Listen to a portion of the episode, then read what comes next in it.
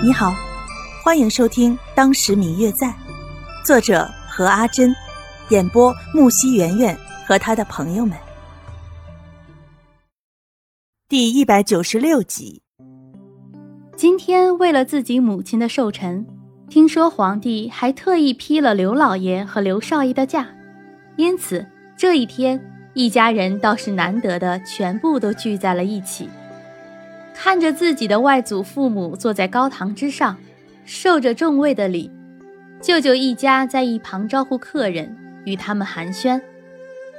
一时间，白若秋就觉得自己好像是一个外人，有一天突然闯入了他们家来了一般。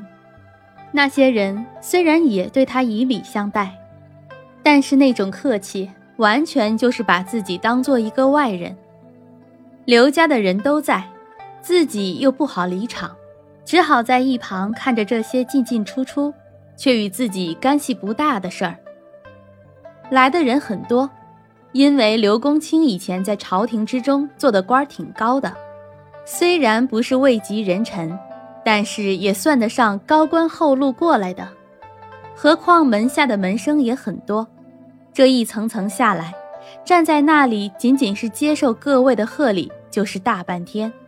还不能中途离开，白若秋站在那里是腰酸腿疼，有些受不了了。还好一旁的刘老爷看见他这个样子，猜到是不习惯，便叫他下去休息了。白若秋偷偷地从旁边撤下来，穿过人群，就准备回自己的房间好好休息一下，等到晚上宴席开始的时候再来。刚走。就有人在背后拍了拍自己的肩膀，回头一看，却见是林婉倩与花如两个人。看见他俩，白若秋的脸瞬间就乐了：“是你们啊！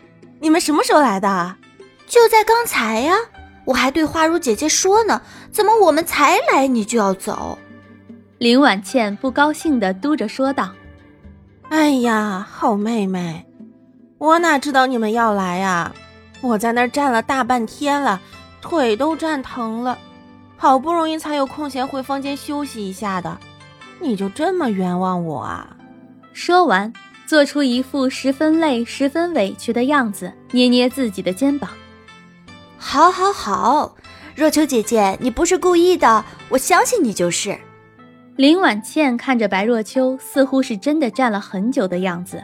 便不再开玩笑，还是让我和花如姐姐扶你回去休息吧。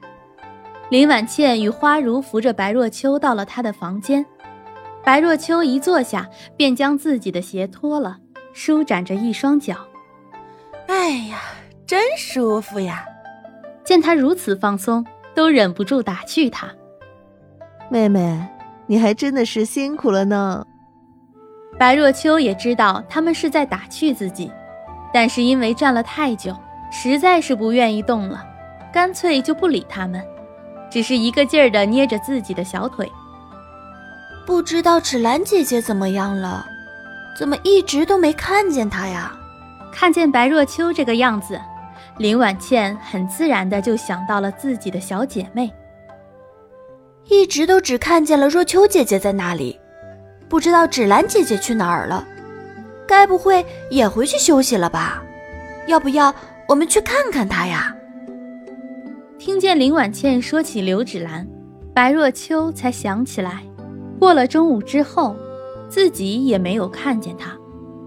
啊，我也不知道，从中午之后我就一直都没有看见他，想必是有什么事儿要办去了吧。嗯嗯，我最亲爱的小耳朵。本集已播讲完毕，感谢您的收听。如果你喜欢这本书，欢迎您多多的点赞、评论、订阅和转发哟。当然，也可以在评论区留言，我会在评论区与大家交流互动的。喜欢这本书就给他点个赞吧，你的点赞和评论是我们创作最大的动力。感谢您的收听。